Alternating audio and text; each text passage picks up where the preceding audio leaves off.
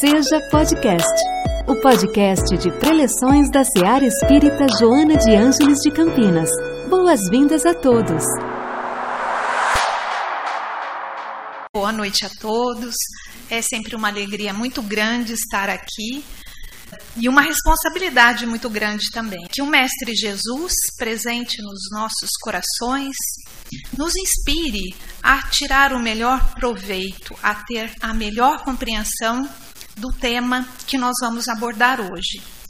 No nosso capítulo de estudos do dia desta noite, Joana de Ângeles nos convida a refletir sobre um tema que é muito recorrente, que acontece todos os dias aos milhões no mundo inteiro e das mais variadas formas, que são os acidentes. E eles surgem como surpresas desagradáveis, fatos inesperados, tragédias com consequências amargas. E sempre quando ocorre um acidente, nós nos perguntamos, porque a gente costuma ficar perplexo diante das fatalidades, das tragédias. E aí a gente se pergunta, mas será que era, era necessário mesmo que essas pessoas envolvidas desencarnassem e de maneira tão trágica?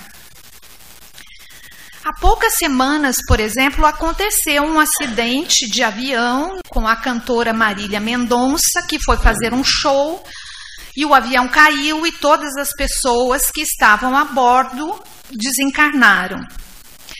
E esse fato causou muita comoção, inclusive por conta da maciça cobertura da mídia.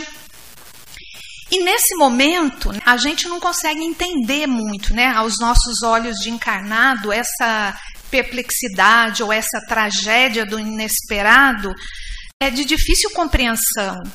E aí, os comentários que a gente ouve é assim, são mas tão jovem, uma carreira toda pela frente, né? Especificamente dela, que era a pessoa famosa, um filho pequeno, uma família, uma vida inteira pela frente é bem a nossa perspectiva de, de, encarnado de aqui da Terra, né? Porque a vida a gente sabe que continua, então, não obstante a dor, claro, dos, dos entes queridos, dos familiares, mas a vida continua. Mas aí a gente se pergunta, por quê? O porquê de mortes tão trágicas? Depende do que determina o acidente. Como nos diz Joana de Ângeles neste capítulo, há acidentes e acidentados. E ela abre o capítulo dizendo: a, a frase inicial é: talvez possas evitá-los.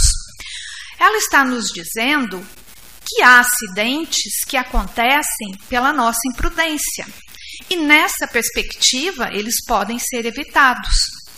Há outros, diz Joana de Ângeles, que fazem parte do nosso resgate de velhos processos espirituais. E esses que fazem parte, né, que nós, essas dívidas que nós temos com a justiça divina, nós vamos ter que resgatar. Então, eles são necessários. Então, aí a gente já viu que tem um que pode ser evitado, possivelmente, mas há outros que nos atingirão fatalmente. E os acidentes, eles surgem impulsionados por forças descontroladas, por imposições negativas. Então é algo muito difícil de ser controlado. E quando ele acontece, então as consequências são fatais. E face disso, do descontrole das imposições negativas, Joana de Ângeles então nos aconselha a nos refugiarmos na oração e entregarmos-nos às mãos sublimes do Cristo e, o, e as, ao cuidado dos meus, seus mensageiros de amor, a fim de que eles possam guiar os nossos passos com segurança e tranquilidade. E o conselho de Joana visa nos preservar tanto de provocar um acidente quanto, se nós tivermos que ser vítimas de um acidente, nós estamos com o nosso íntimo renovado, a fim de que nós possamos então desencarnar com mais tranquilidade. Nós já falamos aqui, a última conversa que nós tivemos, a última reflexão foi a respeito do capítulo Retorno, que Joana de Ângeles nos chamava a atenção que todos vamos voltar para a pátria verdadeira e que nós deveríamos fazer então da nossa existência um planejamento da volta, colhendo bênçãos que vão iluminar o nosso retorno. Como nós não sabemos quando, nem como, nem onde, é bom que a gente então se entregue à proteção de Jesus, às suas sublimes mãos. E aí também, né, quando a gente pensa que pode provocar um acidente, a gente pode provocar outras pessoas e ser provocado por elas. A gente no trânsito, por exemplo, a gente volta à nossa primeira encarnação a gente vira animal. Se alguém fecha, xinga, é, é, enfim, pede passagem, a gente vira um bicho. E quando a gente está com o ânimo alterado, com essas dificuldades, a gente sai da nossa consciência, do nosso estado. Nós podemos ter reações inesperadas. E diante disso, tudo pode acontecer, não é verdade? Então, o capítulo 8 do Evangelho segundo o Espiritismo, ao qual o Chico fez referência, o item 21, ele diz que aquilo que nós enxergamos como caprichos da vida, como uma cantora que sai de casa, entra num avião, vai fazer um show e pretende voltar e não chega no show e nem retorna para casa e que aos nossos olhos parece capricho da vida, na verdade, são as imposições da justiça divina, são os efeitos da justiça divina. É, na verdade, a lei de causa e efeito. Porque Deus não nos aplica punições injustas. E Ele quer que entre a falta que a gente comete e a reparação tem uma relação. Então, nós somos corrigidos naquilo que nós erramos. E aí começa a fazer um pouco mais de sentido aquilo que, em princípio, para a gente parece não ter sentido. E para ficar bem clara essa, essa exposição, esse pensamento, esse raciocínio, eu vou abordar uma história do capítulo 18 do livro Ação e Reação, de psicografia do Chico, ditado pelo espírito do André Luiz. O André ficou por três anos na Mansão da Paz, que é uma jurisdição da colônia Nosso Lar, que cuida de espíritos sofredores de regiões próximas à Terra. Nesse período, o André teve companheiro, como companheiro de aprendizado e estudo o Hilário. Então, eles ficaram lá e quem dirigia a Mansão da Paz era o Druso, um dia eles estavam ali, os três, né, André, Hilário e Druso, conversando, quando soou um alarme, um pedido de socorro da terra para um acidente de avião que tinha acontecido. E o pedido era para resgatar, então, os espíritos, né? Já eram todos uh, vítimas fatais do acidente. E aí, então, André diz que nesse momento o Druso ligou um, um, telão, um aparelho de televisão, como se fosse um telão, e era possível eles verem né, ali da sala do Druso a cena como se fosse real. E aí ele diz que no momento que foi solicitado o, o pedido de ajuda, verteu do céu uma cascata de luz, qual uma torrente de amor, e o, e o socorro chegou solícito. Em instantes também chegaram outros trabalhadores da Mansão da Paz que foram lá ajudar. Mas aí eram 14 vítimas nesse avião e estava sendo solicitado o auxílio para seis. Então o Hilário, intrigado, perguntou para o Duzo: escuta, mas se tem 14, por que apenas seis é, é, serão auxiliados? E aí o Druso diz o seguinte: o socorro chega indistintamente no avião. Ocorre que, de imediato, apenas seis deles têm condições, têm vida íntima que lhes permite ser retirado, desencarnar, o espírito sair da carne. E aí o Druso fala uma coisa muito importante. Embora o acidente seja o mesmo para todos, a morte é diferente para cada um. Porque depende do nosso esforço, depende de como a gente leva a nossa vida. Por isso a importância da lição do retorno. E aí o Druso diz que aqueles outros estão ali sendo ajudados, inclusive abnegados amigos espirituais estão ali, mas eles estão desesperados, inconscientes, algemados ao corpo, gritando em desespero. Eles não conseguem registrar a presença e eles também não têm condições de serem liberados do corpo. E aí o Druso diz que nem sempre corpo inerte significa liberação da alma. O que significa que esses outros oito companheiros, Druso, permanecerão no local ainda por longas horas ou longos dias, a depender do grau de animalização do fluido deles. Depende se eles nunca tiveram notícia, né? quem nunca teve notícia da vida após a morte, da imortalidade da alma, nós também refletimos sobre isso. Vai ser surpreendido e pode ser muito doloroso. Então, Druso explica também que o amor de Deus é tão infinito que, mesmo que eles continuem ali, eles serão socorridos. O amor de Deus vai abranger todo o espaço ali.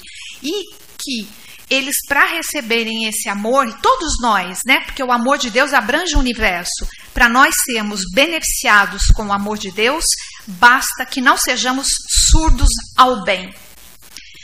E aí Druso também conta, né, até para a gente entender lá o que foi dito no item 21, né, da falta da reparação, que nós somos corrigidos no que erramos, Druso conta a origem, né, os débitos contraídos por esses irmãos que sofreram um acidente.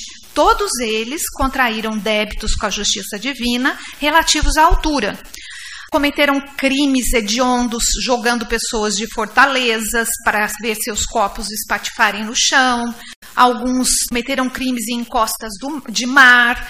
Outros se mataram, são suicidas que pularam de altura. E aí então todos se reuniram para um resgate coletivo e eles então desencarnaram por meio de um desastre aéreo. E aí Druso fala uma coisa que é muito interessante, né? Porque quando a gente ouve ou lê, você fala assim, não, eu não tenho débito, né? Débito dessa natureza. A gente sempre acha que é o outro que tem débito. E ele diz assim: quantos de nós não tem muitos débitos com a justiça divina? E aí ele conta que ali mesmo, na Mansão da Paz, 30 anos antes daquela conversa, ele conviveu com dois benfeitores, Lucas e Ascânio, que trabalharam décadas é, ajudando espíritos transviados e sofredores, que eles eram uh, uh, espíritos muito bons, generosos, cultos, e que ali, entusiasmado por aquele tempo relativamente presente dos anos de auxílio, eles desejaram ardentemente ir para esferas mais altas, se transportar para esferas mais elevadas. E aí então eles fizeram essa solicitação.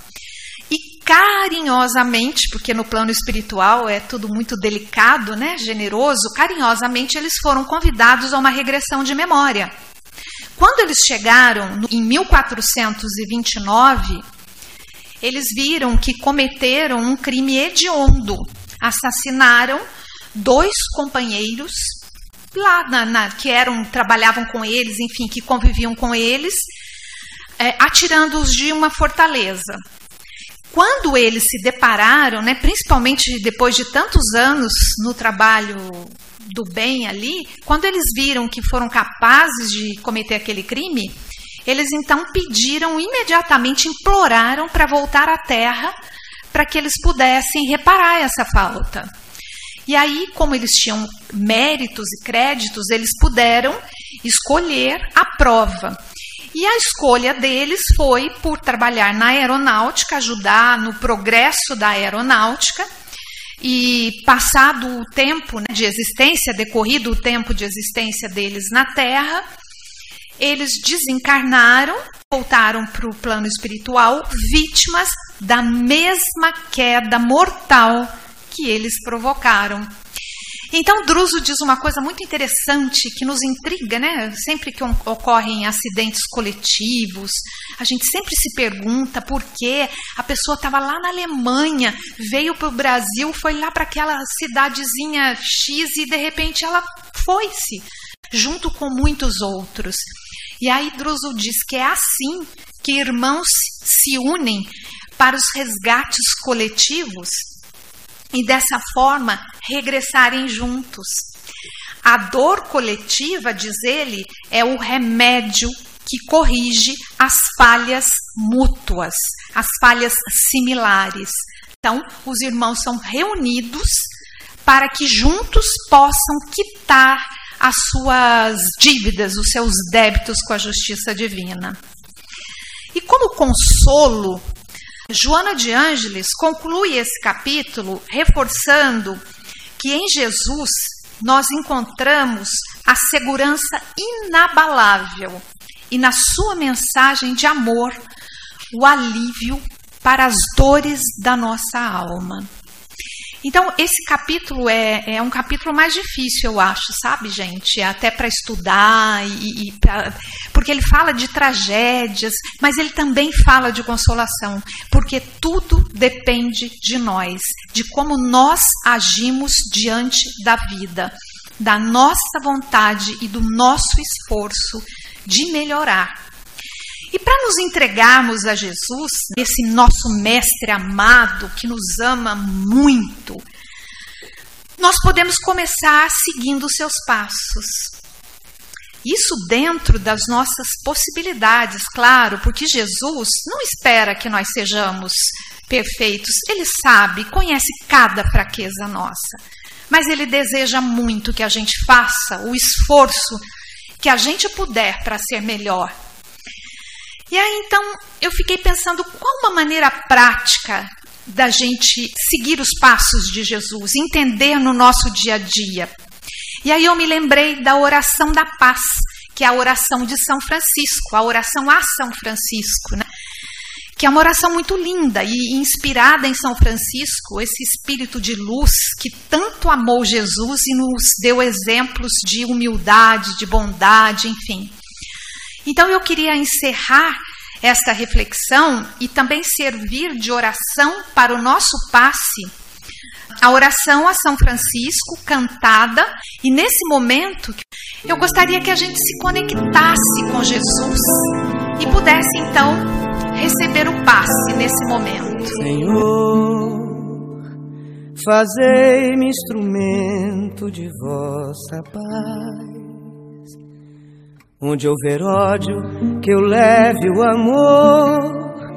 Onde houver ofensa, que eu leve o perdão.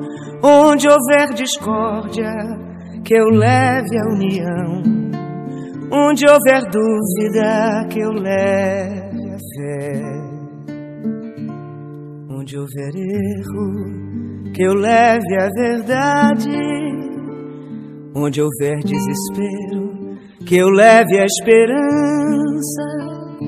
Onde houver tristeza, que eu leve a alegria. Onde houver trevas, que eu leve a luz. Ó oh, Mestre, fazei que eu procure mais consolar que ser consolado, compreender que ser compreendido, amar que ser amado, pois é dando que se recebe, é perdoando que se é perdoado e é morrendo que se vive para a vida eterna.